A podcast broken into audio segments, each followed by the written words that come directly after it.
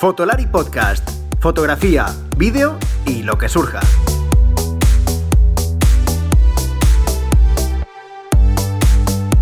Con Rodrigo, Iker y Álvaro.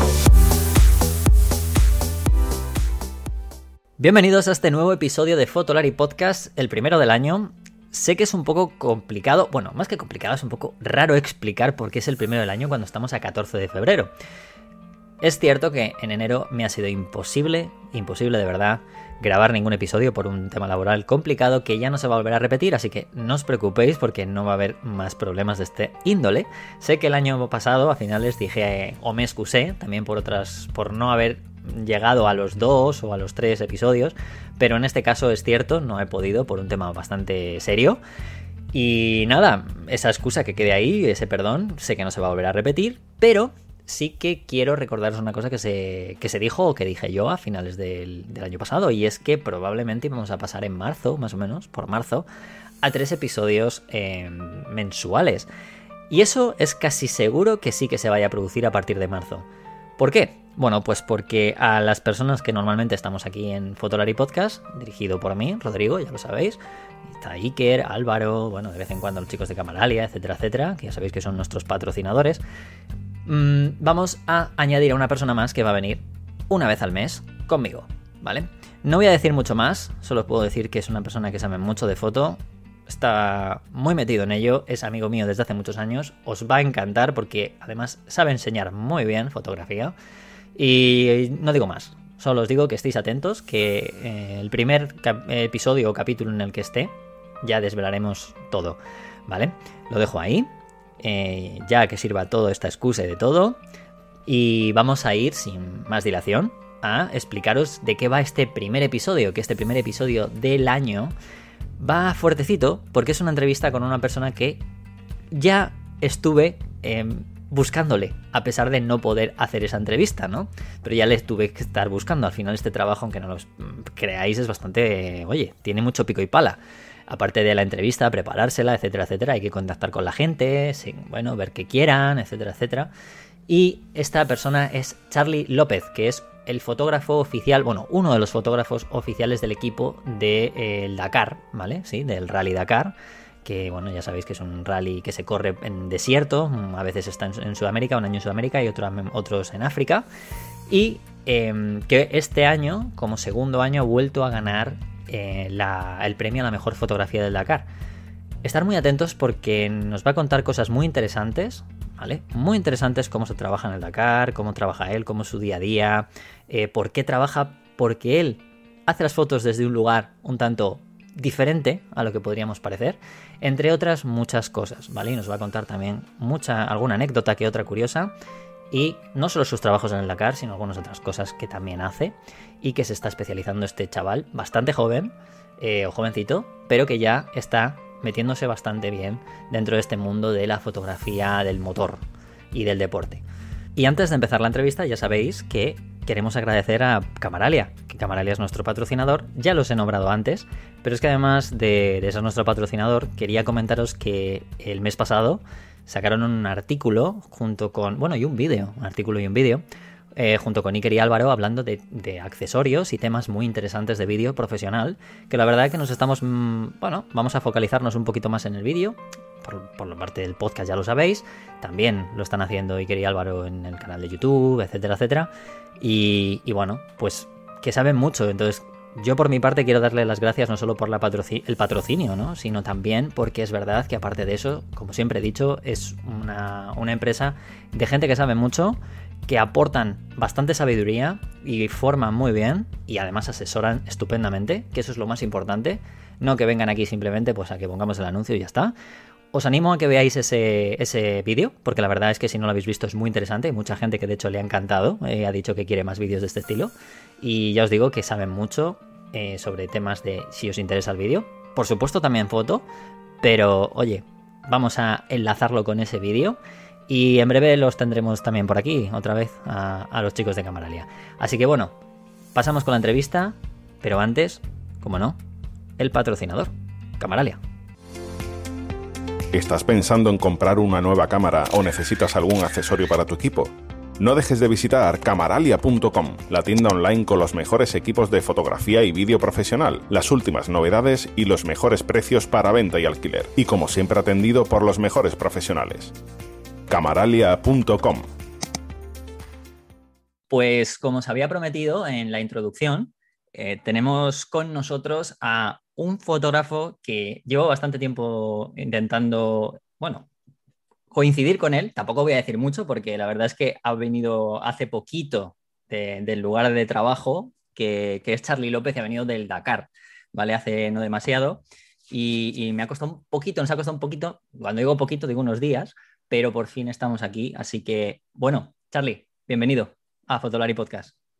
Muy buenas, Rodrigo, ¿qué tal? Buenos días y lo primero, muchísimas gracias por, por invitarme. No, hombre, a ti, a ti, porque al final todos los, todas las personas que, están dentro de la fotografía, ya sean fotógrafos, personas aficionadas, no sé, todo el mundo del vídeo, etcétera, para aquí en Fotolari somos, sois bienvenidos.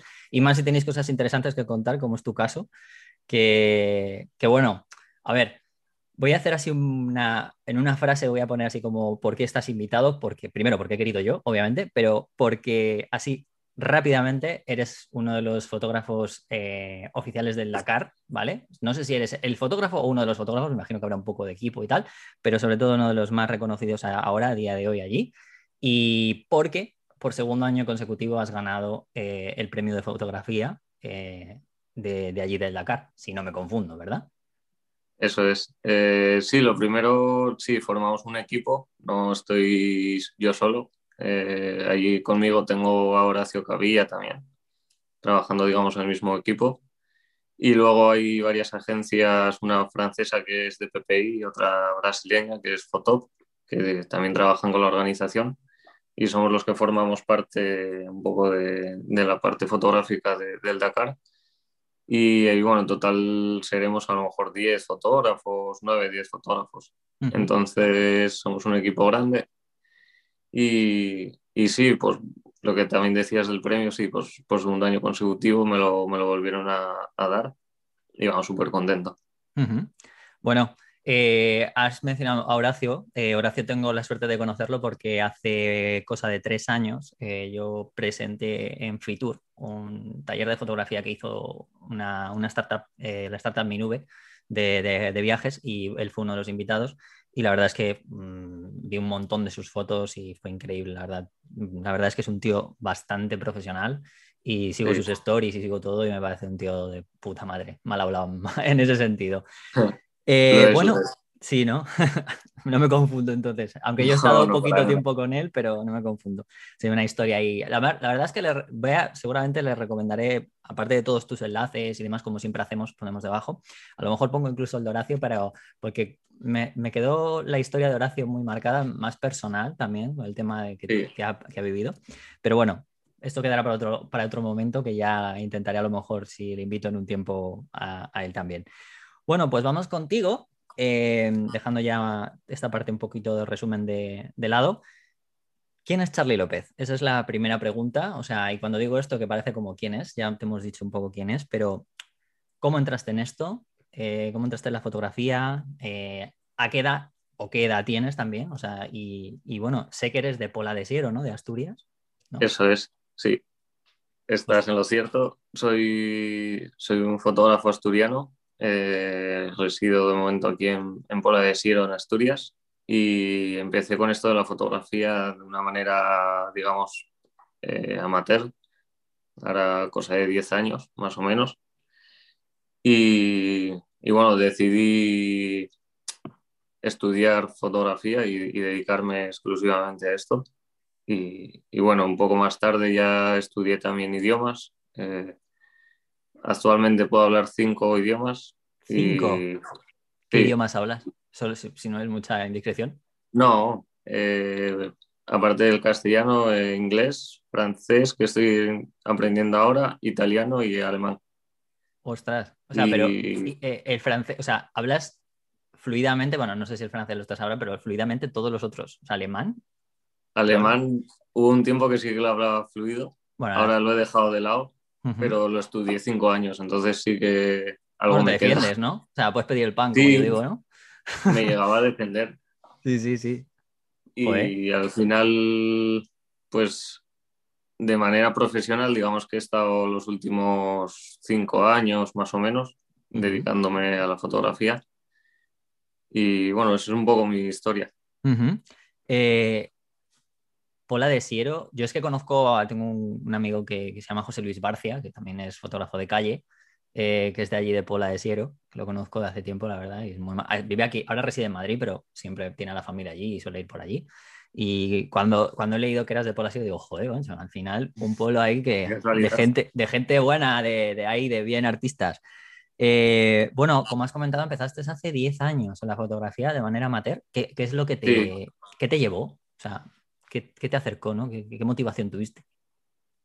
Pues em, realmente en mi casa nunca ha habido fotógrafos ni, es una casa que tenga esa tradición, pero desde pequeño siempre me llamaba la atención, pues iba a las excursiones del cole, siempre iba a cámara, no sé qué así, y ya, pues eso, con 17, 18 decidí comprar, tenía unos ahorros y demás y compré unas reflex, así muy básico todo y, y, bueno, empecé haciendo fotos así de manera amateur y luego ya, pues bueno, me, lancé un poco a estudiarlo. Bueno, eh, ¿dónde, ¿dónde te formaste? Porque, a ver, normalmente los fotógrafos, eh, ahora, sobre todo cuando empiezas de manera amateur, hay mucha gente que, bueno, gracias a las redes sociales, pues es como que hay mucha gente que es autodidacta y ha llegado, o sea, mm. no por nada, sino que incluso está en el mundo profesional a día de hoy de manera. Entonces, em, ¿te formaste en alguna escuela o has sido, empezaste como autodidacta y luego decidiste formarte? ¿Cómo, cómo, cómo fue eso? Sí, empecé un poco de manera autodidacta y, bueno, al final como más se aprende es saliendo y, haciendo fotografías eh, en la calle, ¿no? Entonces, un poco empecé así y, luego estudié dos años aquí un grado superior en, Asturias y luego estudié otro año más en Gijón, eh, un, un, curso profesional y...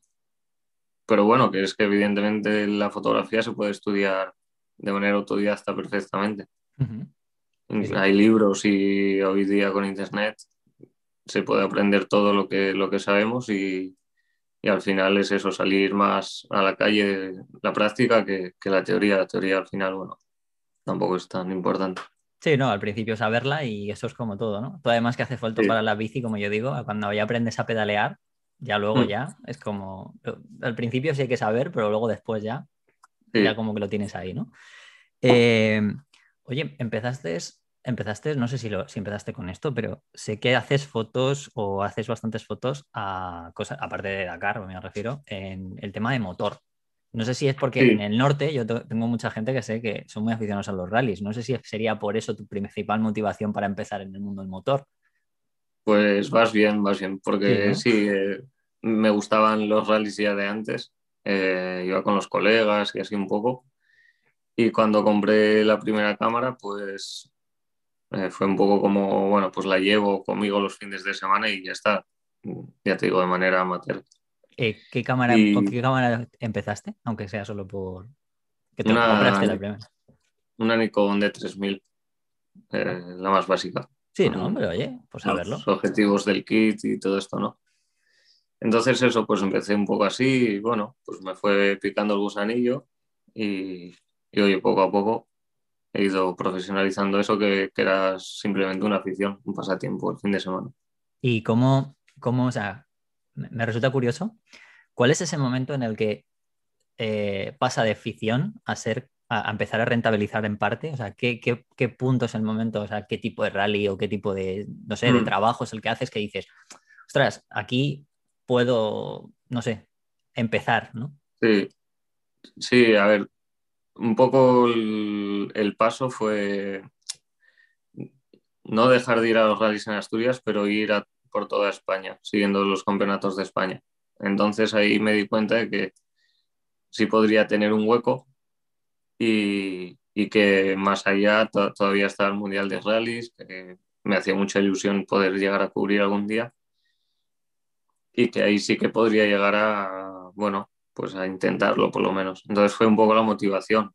empezar a, viajar por España y, y oye, pues tenía yo 18 años así y empecé a ir al, Nacional de, España, como digo, y, esos años pues fue bastante escalando todo poco a poco. ¿Te lo pagaste tú esos primeros viajes? ¿Ibas, ibas pagándotelo tú? O sea, ¿te lo, te lo llevabas tú?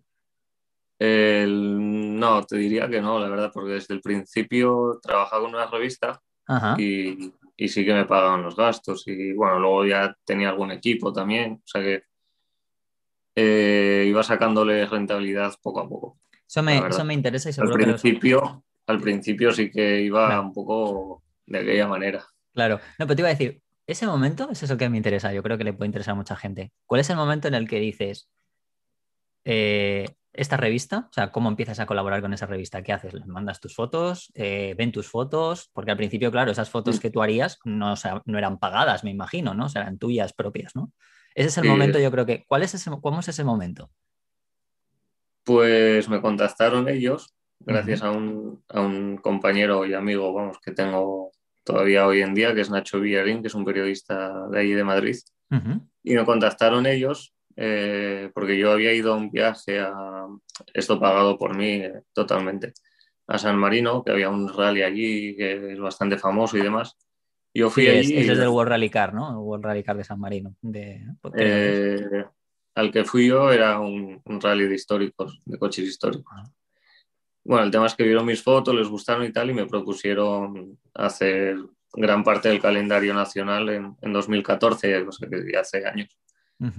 Y empecé así, empecé gracias a ellos y, y ese año hice un montón de carreras por toda España. Interesante, la verdad, porque ya sabes que a día de hoy ya el tema de, de, vamos, de los fotógrafos en plan de plantilla, porque claro, tú eres freelance, me imagino, pero, pero en aquel momento también eras freelance o, o, estabas de, más o menos en plantilla como fotógrafo asiduo de la revista. Eh, era fotógrafo asiduo, pero no, no estaba ni mucho menos con un contrato ni nada. Nada, es que 2014 ya fue, ya en ese momento, ya después de la crisis del 2008, como yo digo, ahí ya empezamos a, nos empezaron a echar a todos de todos los lados. de todo, o sea, quiero decir, nos tuvimos que poner de freelance porque ya era como que ya no había nadie, prácticamente, prácticamente nadie en plantilla. pues no, yo siempre he estado de freelance, vamos. Interesante el tema este, ¿no? Porque yo creo que es que al final también es cómo, cómo se contacta, cómo llega, ¿no? Eso hay mucha gente que quiere empezar o no sabe cómo hacerlo. Pero yo me imagino que al principio es obvio que tiene que gustarte mucho lo que estás haciendo. Me imagino que a ti, como por eso te he preguntado, ¿no? Sería por eso que te atraía. Y mm. luego, claro, hacer fotos a destajo y moverte, porque al final lo que has dicho tú, ¿no? Conocer a una persona, no vamos a llamar tráfico de influencias, ¿eh? sino que es al final una persona que conoces, ¿no? De, haber estado yendo a varios, a varios rallies, seguramente, pues que este, este chico seguramente cubriría, ¿no? Sería un periodista que cubriría. Y al final, pues ve tus fotos y dice, oye, mira, hay esta posibilidad, ¿no? Sí, Sí, sí, tal cual. Muy bien. Pues vamos a, ya vamos a la parte por la, parte más interesante, ¿no? Por el grueso de tu trabajo actual, más que nada, que sé que luego hablaremos al final que estás en otras cositas y has estado este año 2020 pasado en otras cosas, pero ¿cómo llegas al Dakar? igual que te preguntó lo, de, perdón, lo de los rallies, ¿cómo llegas al Dakar? Porque claro, el Dakar son, a ver, vamos a llamar, son palabras mayores, ya no solo por eso, sino porque, vale, decías que viajabas por España, te ibas un poco por aquí, pero claro, es que el Dakar ya es otro rollo. O sea, ¿cómo, llegas ahí? Pues al ¿Qué se te pierde, iba a decir? que se te pierde ahí? Al final eh, conseguí entrar en una agencia portuguesa, de una agencia de fotografía deportiva, y ellos son los que me dieron la oportunidad en 2019, que fue mi primer Dakar en Perú, y fui con ellos pero hacían trabajo también directamente para la organización. Entonces, el primer año ya fui trabajando a través de una agencia, pero sí directamente para la organización. Entonces, con esta agencia portuguesa yo llevaba ya un año y pico así trabajando con ellos y bueno, pues les molaba el curro y demás y confiaron en mí para, para este trabajo y, y, así empecé.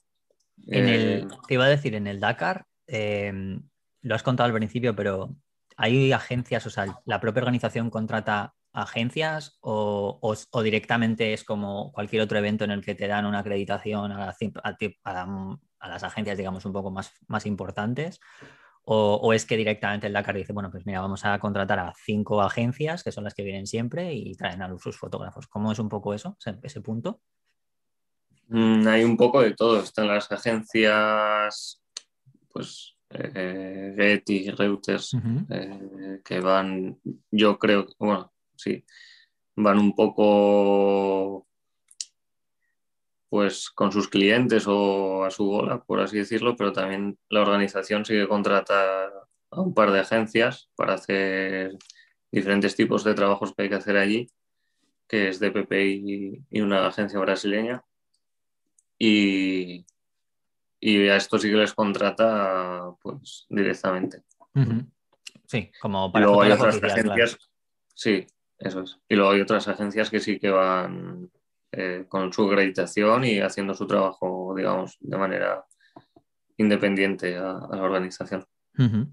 Em, ¿Cuál es, o sea, desde el primer momento entras a formar parte, digamos, como fotógrafo oficial con esta agencia o, o estás con una agencia externa, que es lo que yo te pregunto, o sea, quería también saber, o sea, la típica agencia externa, como has dicho tú, ¿no? Reuters, Getty y tal, o mm. esta propia agencia ya trabajaba para el Dakar. No, esta agencia ya trabajaba para el Dakar. Entonces, desde el momento que llegué allí, digamos que formaba parte de la organización. Mm, oye, pues enhorabuena porque seguramente... es bastante suerte porque te facilita muchísimo las cosas. Sí, ¿no? La verdad. Esa es una de mis siguientes preguntas, que, es, ¿cómo es un día a día tuyo de trabajo? Porque, a ver, yo no sé si desde el primero, a ver, la gente que no te conozca, eh, o a lo mejor ha visto alguna foto tuya, yo he leído que vas casi todos los días en helicóptero, ¿vale? Haciendo fotos en el helicóptero. Claro, me imagino que lo has dicho tú, ¿no? Hay otros fotógrafos que estarán cubriendo eh, a ras de suelo, ¿no? Me imagino que están mm. cubriendo a ras, tú estás por arriba.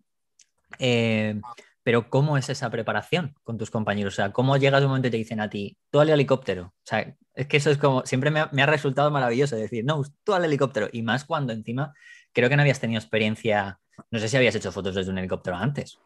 No, no, no, no. La primera vez que me subí a un helicóptero en mi vida ha sido en la primera etapa del, primer Dakar que he ido. O sea, antes no sabía ni, ni qué sensación era subirse a un helicóptero. Y bueno, ese primer año, por una serie de, eh, de consecuencias, o sea, bueno, una serie de casualidades, pues fui yo el que fue al helicóptero, el primer año que fui. Y a partir de ahí les, o sea, les empezó a gustar mucho el trabajo y demás. Y, y, ya el segundo y el tercer Dakar los he hecho otra vez en helicóptero. O sea, pues les gusta lo que hago desde allí y ya me cuentan conmigo para ese sitio. O sea, digamos que ya me lo guardan un poco para mí. Y este año he hecho de las 12 etapas, he hecho 11 en helicóptero. Solo ha habido una, la primera, que, hice en coche. Y bueno, mi día a día, un poco sigue este cuento sí, claro. de horarios y demás. Claro.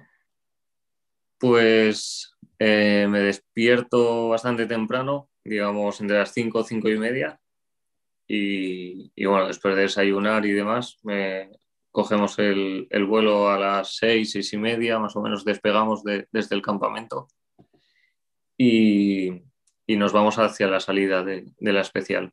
Que, bueno, hay días que está cerca y otros días que está un poco más lejos, va dependiendo un poco. Pero siempre salen primero las motos y coincide la salida con, la salida del sol, digamos. Entonces empieza todo bastante temprano pues son muchísimos participantes los que, los que salen, entonces lo hacen así para, para demorarlo lo menos posible. y, vamos siguiendo las motos primero y luego, luego esperamos a los coches o bueno, vamos siguiendo a todos los participantes durante un montón de horas. También bajamos al suelo a hacer fotos, bajamos también a repostar. O sea, bueno, al final no es siempre estar en el aire, pero sí que la mayoría de fotos las hago desde el helicóptero y, bueno, ya llegamos al siguiente campamento sobre las cuatro y media, cinco más o menos, después de unas 10 horas, 10, 11 horas de, de, estar por ahí, pues ya volvemos al, campamento y, edito aunque ya edito desde el helicóptero para el tema de redes sociales del Dakar y demás, que lo necesitan más eh, instantáneo casi, luego es cuando llego al campamento y, edito, digamos, el, grueso. Iba a decir, porque te he visto, he visto alguna foto que estás ahí con el ordenador, eh, no sé si editando o, o, estás compartiendo. Em, sí, claro, sobre la marcha. Claro, sobre la marcha, porque eso es muy típico además de fotoperiodistas. Em, luego te preguntaré un poco en un momento del, del equipo, pero bueno, ya voy a aprovechar, ya que me has comentado em, que nunca te había subido en helicóptero. O sea, em, lo primero, eh, lo haces todo con tele, me imagino, la mayoría. Eh, porque claro, estarás muy, muy, muy arriba, o sea, por muy angular que salgan las fotos que haces, o angular no, me refiero como muy fotos muy de planos muy, muy abiertos que tienes me imagino que, claro, yo he montado en helicóptero, pero he montado en helicóptero en Nueva York, o sea, que, la, que, la, que no es lo mismo. O sea, quiero decir que ves todo, pero que está como todo mucho más, parece que está todo mucho más junto al final por todos los edificios. Pero claro, yo disparaba, yo he disparado con un 200, no sé con qué disparo. Yo te he visto algún con un tele, pero no sé si en algún momento eh, disparas con algún objetivo más amplio o como, qué es lo que Sí, eh, llevo dos cuerpos, entonces en uno monto un angular y en otro el tele pero sí que el que más uso es el 70-200, la verdad. Luego al final las fotos que más me gustan o tal, pues sí que son más abiertas, más generales, con el, con el 24-120 o con el 16-35. Voy cambiando un poco. Y, y, es lo que uso y bueno, mm, dependiendo del sitio uso más uno, otro, pero sí que el, lo general es tener el 70-200 más a mano. Iba, a hacer una coña de. ¿Lo haces, ¿Lo haces con la ventanilla bajada? O sí, ¿no? Pues es ventanilla y, la llevo, sí, abierta. La verdad, eso, abierta. Porque antes sí que no teníamos ventanilla. En el primer Dakar no teníamos ventanilla y, lo que teníamos que hacer era bajar la velocidad y abrir la puerta. Qué movida, ¿no? Era un poco más complicado porque ya tienes que tener arnés, tienes que ir encinchado, eh, asegurado y demás y bueno, de esta manera con ventanilla pues vas sentado dentro y simplemente abrir una ventana y más o menos haces lo mismo. Sí, sí, pero se me viene a la cabeza que pensar, joder, no te has montado nunca a hacer fotos en un helicóptero el primer año y de repente te abren la puerta con un, con un arnés ahí. Tendrías que tenerlos la primera vez aquí, ¿no? Aquí arriba, me imagino, en plan, ostras, metí una piña desde aquí y... Sí, sí. bueno, al final, pues te fías del piloto, te fías del arnés, bueno, pero pues mucho que te, por mucho que te fíes, yo también me puedo fiar, pero el miedo que tienes la primera vez, seguro que, o sea, seguro que Sí, sí, las primeras veces fueron complicadas, la verdad. Y... Las primeras etapas lo, pasaba un poco. me puedo imaginar. Eh, la cámara la, sostienes tú, o sea, no llevas, llevas algo para que no se caiga, me imagino, por si acaso, ¿no? Seguridad. Llevo un arnés. Sí, de, bueno, de estos que llevas las dos cámaras colgando. Ah, vale, como los que usan los fotógrafos de boda muchas veces para tener ahí los dos cuerpos y tal. Claro, claro, porque es que, a ver, realmente eh, no tienes, o sea, como has comentado tú, peligro es raro de que se te pueda caer porque es raro. Ya, abriendo la ventanilla ya es, difícil, pero es verdad que si, por ejemplo, al principio te abrían la puerta, pues ahí eso es otro, otra cosa, porque ya no solo te puedes dejar tú, es que... hay que tener cuidado. Sí, sí, sí, sí. encima que pesa. Em, bueno, ¿cómo llevando a esto, que ya, ya, me has comentado un poquito todo esto, em, ¿cómo tú crees que es más complicado tu trabajo o el de otros compañeros que están abajo? Porque yo he visto, ya te digo, yo he visto muchos, muchas, yo voy a llamarlo behind the scenes, ¿no? De, Horacio muchas veces, porque está ahí compartiendo cuando va al Dakar, que él está abajo además. Yo creo que le mola a Horacio ese tipo de cosas, estar ahí abajo, porque yo creo que se, llena, de, se llena, de, tierra y todo eso, le debe molar ahí todo el polvo. Em, pero, pero es verdad que cuando yo veo eso, sea, a veces pienso, joder, fíjate, es, debe ser complicado, no lo sé, o sea, eso o no lo sé. Es más difícil hacer la etapa en coche, a lo mejor, porque son más horas de enlace. Mm, si no conduces, bueno, pues todavía a lo mejor puedes descansar o tal, pero si ya encima conduces, pues son horas que te metes ahí de extra conduciendo. Y aparte que solo vas a ir a un sitio en todo el día. Entonces dependes un poco de no tener la suerte, pero sí que el sitio al que vayas que tengas cosas. Entonces, pues es muy difícil o es más complicado tener más variedad eh, yendo en coche. Claro. Yo la etapa que he hecho en coche la disfruté un montón porque fui a un sitio y sí que pude trabajar bastante ese sitio, en el sentido de que cuando voy en helicóptero voy viendo todo el recorrido, pero sí que no me paro en un sitio más de cinco minutos. Y eso es complicado también, el sentido de sacarle todo el jugo a algún sitio que te guste o, demás. Eh, eh, pero bueno, sí que es más difícil cuerpo a tierra bueno, pues, a ver, no es, por, no es que sea más difícil, sino, claro, es lo que te iba a preguntar, te iba a decir cuáles un poco las diferencias. Me imagino que, por ejemplo, yo que sé, te acabo de comentar lo de Horacio, que seguramente le das helicóptero, a lo mejor te dice, mira, no lo quiero, ¿sabes? A lo mejor te dice, yo es que me encanta vivir, o sea, estar ahí abajo porque, oye, aunque no tenga tanta, ver, tanta variabilidad o tanta versatilidad, a lo mejor me gusta el hecho de, pues eso, ¿no? De cómo, cómo salta la arena, cómo se ve, cómo salta el coche más cercano, ¿no? Usando un gran angular para que todo, me, digamos, me llene la escena, por ejemplo, ese tipo de cosas, ¿no? Sí. Será diferente, me imagino, ¿no? Em, me has comentado antes, fuera de, fuera de la grabación, que, que una de las, bueno, y las conté hace poco, que de vez en cuando bajáis para repostar y demás, pero, pero vas si hay heridos, vas, vas, a, vas con, claro, tiene que ir el helicóptero y, vas a ayudar tú. Sí, porque en helicóptero, o sea, hay dos helicópteros, bueno, no hay dos helicópteros, hay como 10 o 12, pero en los que vayamos fotógrafos hay dos, y uno es exclusivo de fotógrafos, que van fotógrafos de agencias, y van cuatro o cinco, dependiendo del día, y, y siempre son los mismos y van todas las etapas haciendo exclusivamente trabajo fotográfico, pero el mío es el, es el helicóptero de dirección de carrera y va el director de carrera y va un médico también. Entonces también sirve, es un helicóptero que sirve también para un primer auxilio, digamos. O sea, está medicalizado. Sí, se podría medicalizar. Eh, va un médico dentro y si, de hecho, hay veces que hace falta, se medicaliza, nada, quitan el asiento y en cinco minutos lo medicalizan. Cuando pasa eso, yo me quedo fuera del helicóptero y tengo que esperar en el sitio que sea.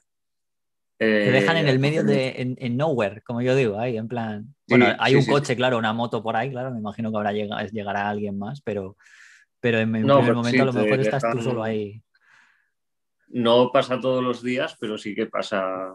Este Dakar, pues me habrá pasado tres o cuatro veces de, de que se tengan que ir y hacer sus misiones y me dejan ahí pues donde pinte, o sea, donde, donde haya el problema, pues me dejan allí una hora o, o lo que haga falta. Te iba a decir, te, dejarán con comunicación, víveres, sí, sí, sí, Bien de agua para, No, pero bueno, que, que bueno, es parte de es parte de la misión del, helicóptero y evidentemente tiene más prioridad esa parte que, la parte fotográfica.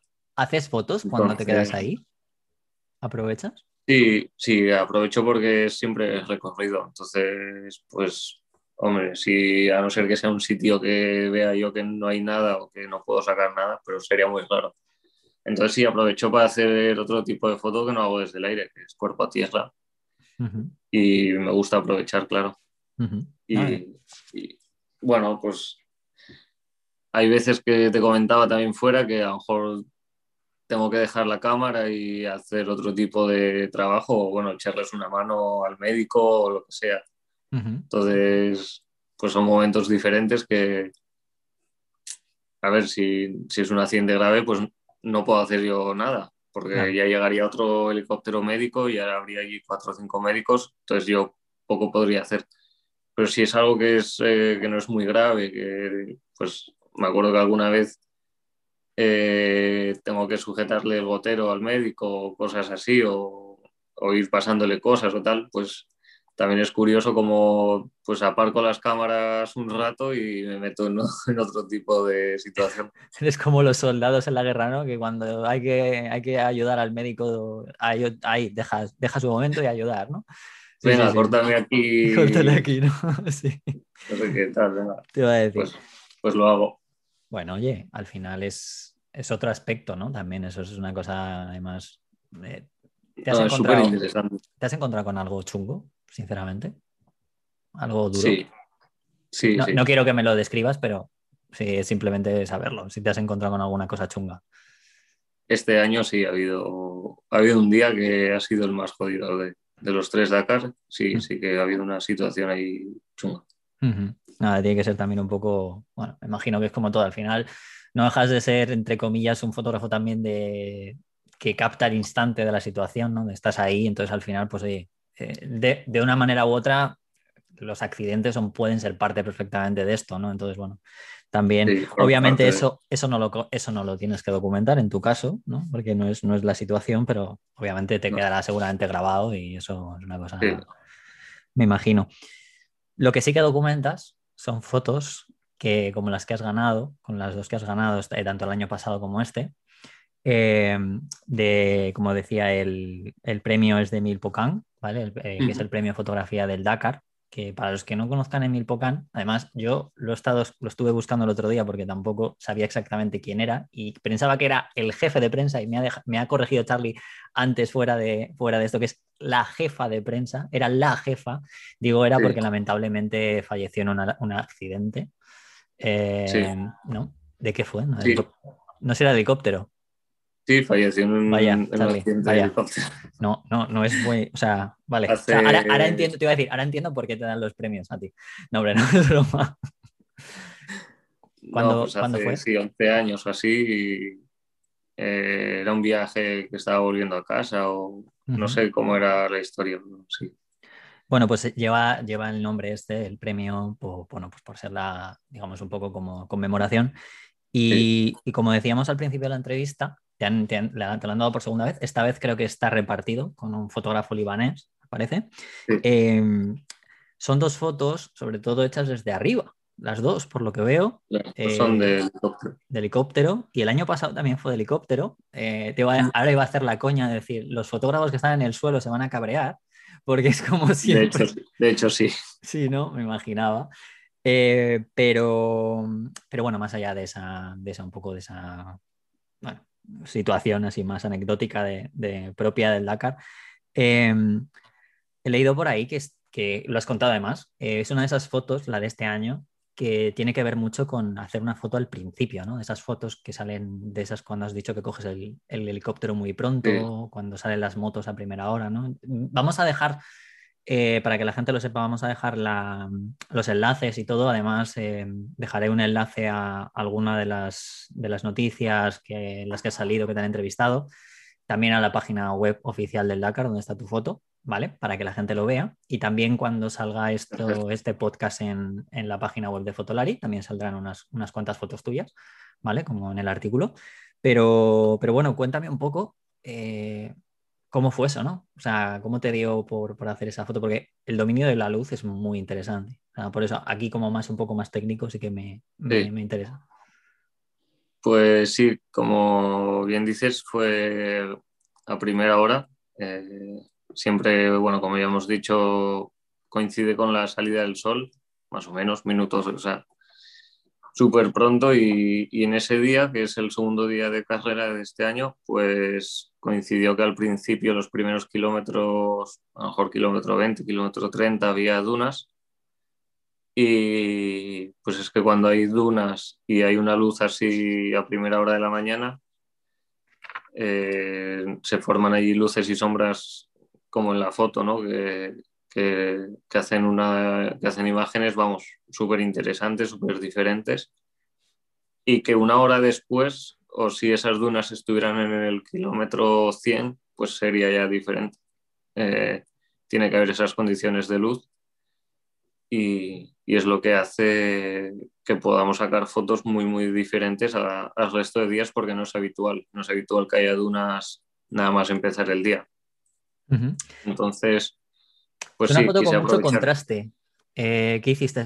Subexponiste, o sea, subexposiste, lo diré, lo diré, subexposiste la, la foto, luego me imagino que la editarías, el rango dinámico de la cámara es tan alto que me imagino que contrastarías más la imagen, pero es muy bonita, ¿eh? me, me, recuerda, o sea, me gusta mucho porque yo hago mucha foto de calle y mucha de la foto de calle que hago es así, con mucha subexposición, o sea, mucho contraste en ese sentido y me, me, gusta, me llama mucho la atención por eso, porque veo como en plan una, una foto de motor al final, en la que se le da una importancia tremenda a la luz, más artística que mm. otra cosa. Sí, en estas condiciones sí que me gusta subexponer o, o exponer a las luces, digamos. y, y, las sombras las dejo un poco casi casi en negro y, y formar esos contrastes así tan interesantes. Además, con las formas de las texturas que tiene la, la, arena, además, y las, las, Claro, el estar desde arriba eh, da una perspectiva más allá de porque sea diferente, ¿no? porque no estamos tan acostumbrados a ver este tipo de fotos, em, lo bueno de las perspectivas desde arriba es que las formas se ven mucho mejor, con lo cual a la hora de componer ¿no? líneas, eh, todo esto, incluso si lo enfatizas como dices tú con la luz, es algo maravilloso. A mí me, ya te digo que mm, me ha gustado mucho, me siento muy representado el día que la vi, además que, que te dieron el premio que salió en varias redes sociales y, y demás.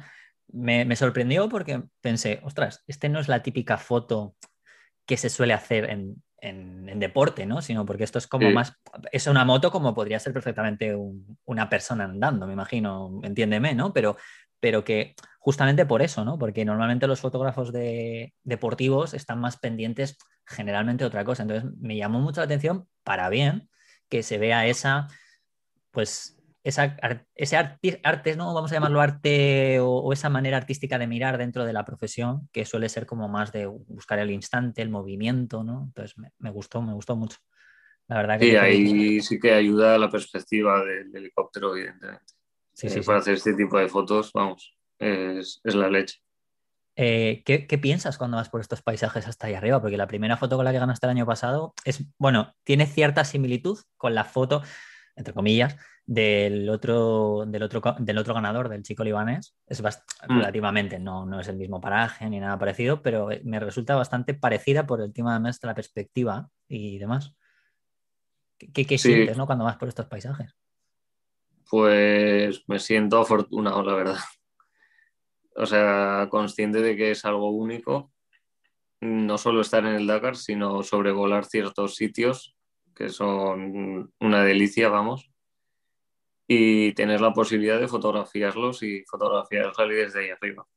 Eh, no solo estar viendo los sitios por los que pasa, que siempre son sitios pues muy espectaculares, sino además estar ahí trabajando.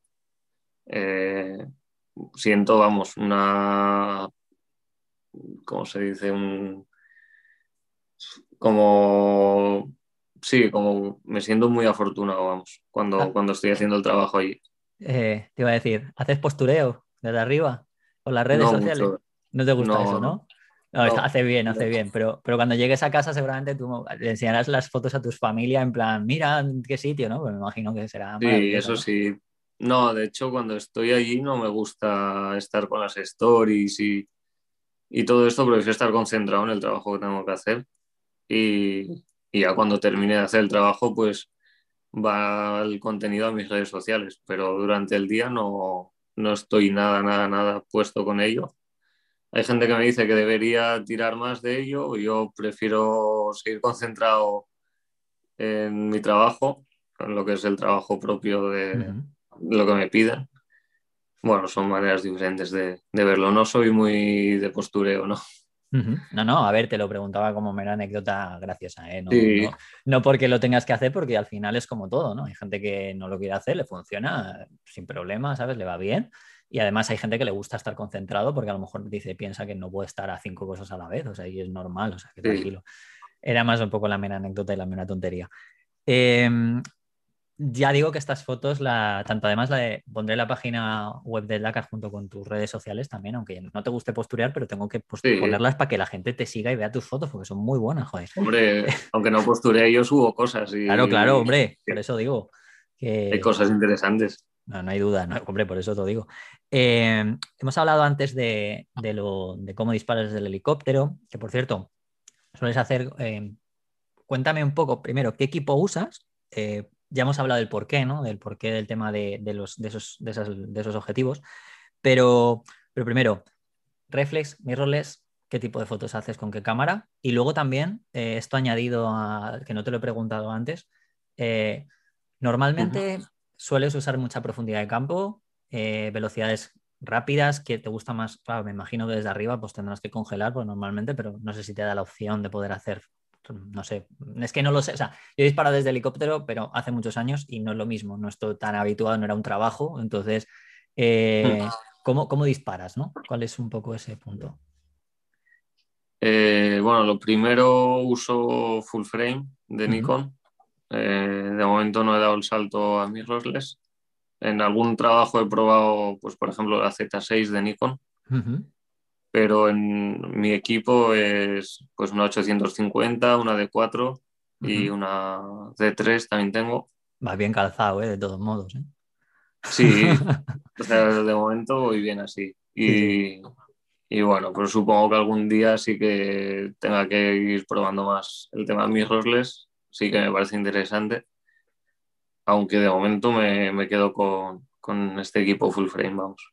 Sobre todo te iba a decir el tema de, bueno, tú haces mucho desde arriba, pero me imagino que tus compañeros el tema del sellado será impresionantemente importante, claro, todo esto, ¿no? Además, hasta hace poco las baterías que duraban tan poco, gente que estáis muchas horas y que no tenéis la posibilidad de tener un cargador al lado, pues eh, en parte ahí es donde quizás es de esos usos que todavía, todavía puede estar hasta su... O sea, quiero decir, siempre está justificado porque lo primero es que se justifica uno mismo, ¿no? Lo que quiere, ¿no?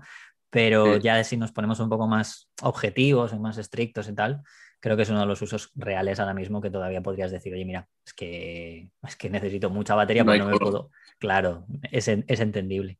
¿Y cómo disparas? Sí. Y lo que decías de la profundidad y demás, al final la perspectiva me obliga a usar, no es que me obligue, pero uso diafragma no demasiado abierto, la verdad. Eh, si estoy con el 70-200, no siempre disparo a 2.8. Hay veces que disparo a 2.8 o demás, pero si estoy lejos sí que, sí que cierro un poco más el diafragma o, no consigo tener una, una perspectiva siempre como para usar un 2.8 o, o diafragma abierto que, me dé ese punto de vista eh, que sí que tengo cuando bajo a cuerpo, a cuerpo a tierra, sí que pongo a lo mejor el 2.8 y, y, me olvido. Entonces tengo ahí un poco de todo. Pero desde el aire, sobre todo usando el gran angular, uso, uso un diafragma un poco más cerrado y, velocidad de, de, obturación un poco, un poco más alta. Claro, podría decir por la trepidación. Mucho menos puedo hacer barridos ni, ni nada. Desde, claro, no puedes hacer barrido desde, arriba, claro, era lo que te iba a decir. Digo, pues, no sé, no, sé ni, no. no tiene ningún sentido, claro. No, son siempre tomas así más generales, buscando más el paisaje que, que, que un poco la acción. Claro, además hacer mucha más énfasis en la composición, que era lo que habíamos hablado, ¿no? Mucho más. Sí. Sí, sí.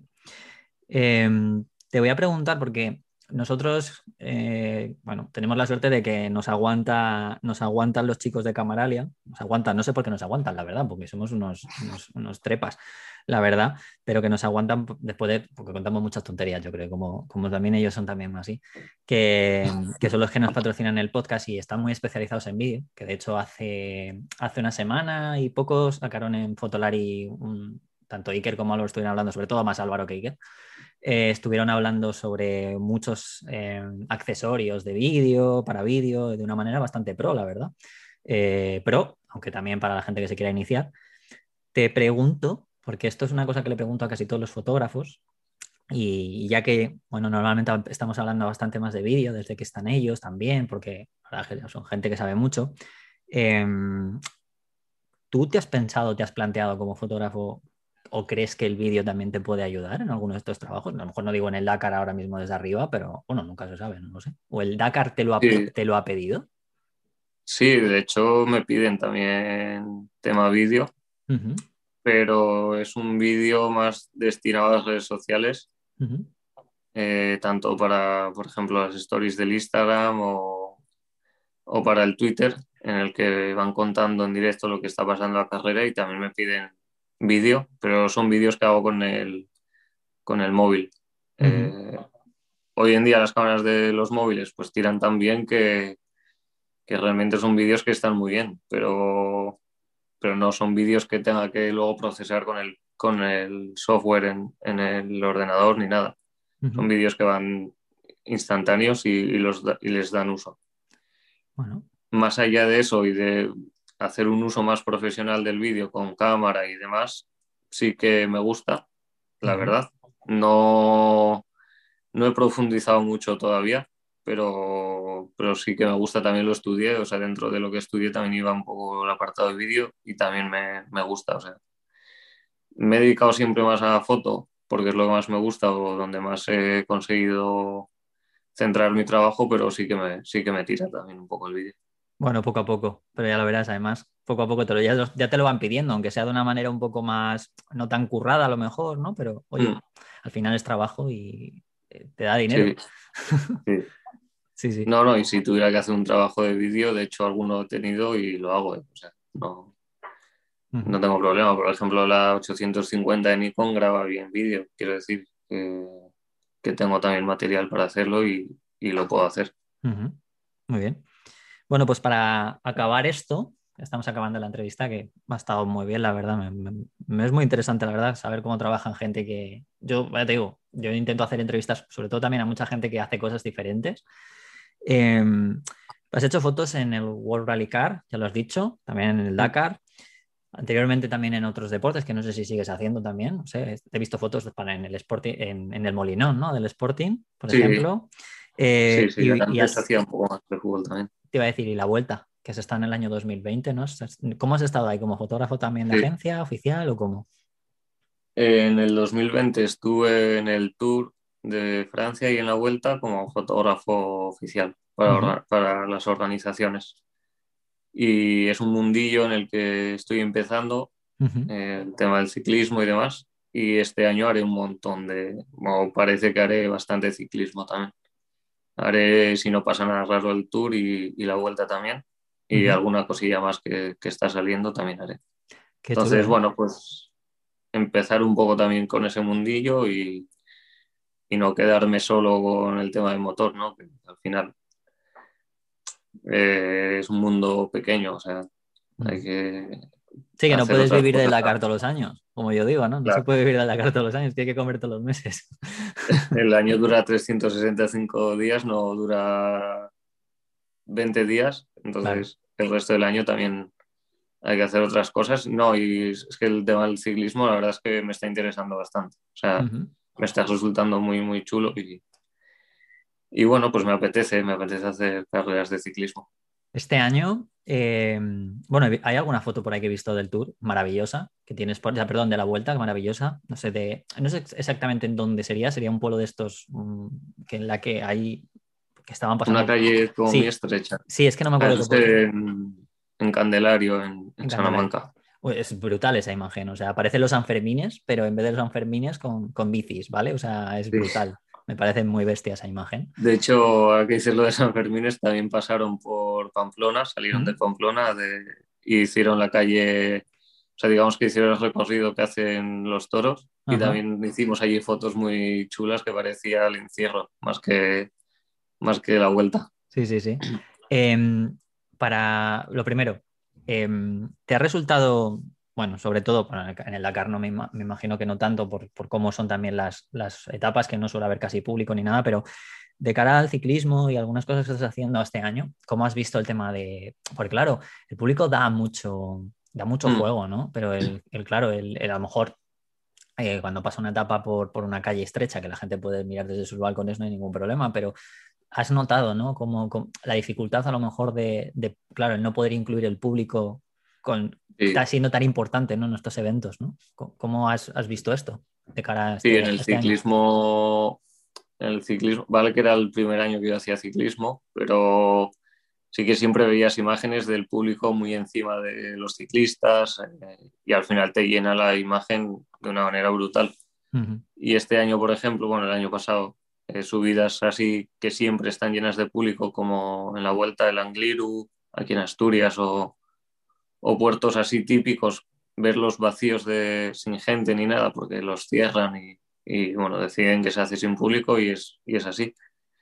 Pues me, me da un poco de rabia, la verdad. Me gustaría haber vivido ciertas situaciones con, como hubiese sido pues, con público de una manera normal. Pero bueno, yo creo que volverá a todo esto y, y, espero que pueda vivir una vuelta ciclista pues con, con todos sus ingredientes, digamos. Bueno, te iba a decir, seguro que sí, y además al final, dentro de unos años, seguramente que esas primeras fotos que fueron tu primera vuelta serán como, anda, mira, como un Sí. recordatorio, como algo, sobre, sobre todo como algo extraño, ¿no? Como algo ahí, como Esperemos. una rara esperemos avis, que- ¿no? Que tendrás en tu portfolio, un rara avis que tendrás en tu portfolio. Bueno, eh, ¿dónde, después de todo esto, qué es, a- qué, qué te, qué te gustaría, ¿no? Porque claro, Dakar, la vuelta, Tour, eh, ¿qué, qué- qué te gustaría? O sea, ¿qué evento, qué cosas, o qué cosa te gustaría cubrir, o qué fotos te gustaría hacer? Porque la Sí. verdad es que vas, vas, llevas buen camino, ¿eh? Sí, dentro de, bueno, a ver, lo que más me gusta es el deporte. Eh, y hay muchas cosas que todavía me faltan por hacer y que me gustaría un montón. Eh, dentro del motor me encantaría algún día probar la Fórmula 1, pues es un deporte que siempre veo y, y me, me- me apasiona. Y fuera del, del tema del motor me chifla el tenis. Es un deporte que practico y que practico todas las semanas, que me, me encanta también. Se podría decir que es mi deporte favorito y me encantaría poder hacer algo algún día. Y algo más así grande, pues algo en plan Olimpiadas o demás, serían eventos así que ojalá algún día pueda cubrir. Bueno, no te preocupes, con Fotolari tenemos mano con el Comité Inter- Olímpico Internacional y esas cosas, pues tú tranquilo, que seguro que lo escuchan. ya nos gustaría. En fin, pero bueno, eh, no, pero más allá de eso, seguro que, que, bueno, con el recorrido que llevas y los premios en el Dakar, que oye, al final sí, es el Dakar, es el motor, es un mundo muy pequeño, pero oye, al final te va abriendo puertas, como tú bien has dicho. Sí, Y nada, poco a poco. poco a poco esto es así, es una carrera de fondo, nunca mejor dicho, ya que hablamos de deporte. Eh, te voy a pedir una- un consejo, o sea, más que consejos, como algo de inspiración a ti que te inspire. eh, me da exactamente igual si son libros, si son películas, si son, incluso has dicho deportes, no lo sé. Algo que te inspire a ti y sobre todo para, para saber, no sé, esas fotos que te gusta sacar, por ejemplo, desde el helicóptero. ¿Qué, qué, qué te inspiras para esas fotos? ¿no? ¿Qué ves? Porque hay muchas fotos de drones, por ejemplo, que a mí, claro, no puedes llevarte un dron allí, pues por eso está el helicóptero, un dron allí que Claro. no sabes ni dónde, pero ¿qué, ¿en qué te inspiras? No, de hecho está, está prohibido, pero ¿con qué me inspiro? Pues te diría que viendo muchos fotógrafos, o no solo de deporte, sino fotógrafos de toda índole, pues siguiendo trabajos y, y viendo un poco trabajos de otros compañeros. eh. Bueno, es un poco lo que, lo que me gusta hacer. También tengo libros de foto que, que me gusta pues echarles un ojo, vas haciendo ojo también. Hombre, verás Bueno, mucho poco- deporte, ¿no? Me imagino, para ¿Cómo? saber que verás mucho deporte para, Sí. para estar acostumbrada de lo típico, ¿no? De, eh, Yo de- siempre pensaba que los, siempre he pensado, y de hecho lo- me, lo, me lo ratifi- me lo ratificaron, que muchos compañeros que hacen fotografía deportiva de fútbol eh, se ven Sí. muchos partidos para saber cómo se mueve cierto jugador, para saber cuándo tiene que apretar el clic, ¿no? Anticiparse un poco a la acción y para eso sí eh, tienes que saber, eh, tienes que conocer el deporte que estás haciendo, o sea, Ujú. eso sin duda. Ujú. Entonces sí, veo muchísimo deporte. Ahora, justo antes de hablar contigo, estaba viendo tenis, como te digo, estaba viendo el Open de Australia y eh, estaba jugando un, un chico de aquí de Gijón Ujú. y Carreño, vamos. Y Sí, sí, sí. veo un montón de deporte y, y siempre que lo estoy viendo, siempre digo, joder, mira qué luz hay aquí, no sé qué, pues al final un poco más allá de la acción también voy viviendo, Claro, voy fijándome. juntas tus dos pasiones o tu pasión que no es tu profesión con tu profesión pasión, ¿no? Como yo digo, ¿no? Está, está muy bien. Sí, Nada, está, está muy bien porque al final eso es importante, ¿no? O sea, hay mucha gente que eh, quiere entrar en esto de la fotografía, ¿no? Pero, pero si no le gusta mucho lo que hace, al final para tener esas horas extra, porque al final tú no estás dando al clic, pero estás viendo el tenis, ¿no? Estás pensando, sí. esta foto, esta luz, no sé qué, y es que es en tu momento libre, entre comillas, sigues trabajando, tu cabeza sigue Y trabajando. sigo pensando, sí, nada, al final yo creo que es un defecto o virtud que tenemos todos los que nos dedicamos a esto, Sí, en nuestro tiempo libre estamos siempre ahí pensando también, ¿qué hacer? pero bueno, sí, o vas por la calle y vas pensando, joder, mira qué luz hay aquí y tal, o, o haces fotos con el móvil, o seguro sí, que es algo que nos pasa a todos. No, no, sin duda, sin duda. Bueno, pues nada, eh, Charlie, que ha sido un tremendo, tremendo placer tenerte, que yo sé que, ya te digo, que te vas hoy mismo de nuevo, estás ahí, Sí, menos mal que por lo menos es, es que de la gente pobre, de algunos que no pueden tener curro dentro de lo nuestro, eres una persona que, bueno, gracias, también te lo, eh, también te lo ganas, ¿no? También es la verdad que tienes suerte porque los eventos, pues relativamente ahora ya se pueden empezar a hacer, aunque sea sin público, al final necesitan estos fotógrafos. Con lo cual, oye, pues que ha sido un placer tenerte en Fotolari. El placer ha sido mío, vamos. Y, no, no, o sea, y que sigas dando buenas noticias a los fotógrafos españoles, dejando también el pabellón en el Dakar, a ver si luego, lo, que yo que sé, más premios empezamos a tener, o aunque sea, bueno, al final lo de los premios es una tontería. También es verdad que lo importante es que estás ahí, ¿no? Y que haya trabajo. Que haya trabajo, que estás ahí además. Y, nada, pues un placer y que nos escuchemos y nos veamos pronto. Muchísimas gracias. Un abrazo para todos.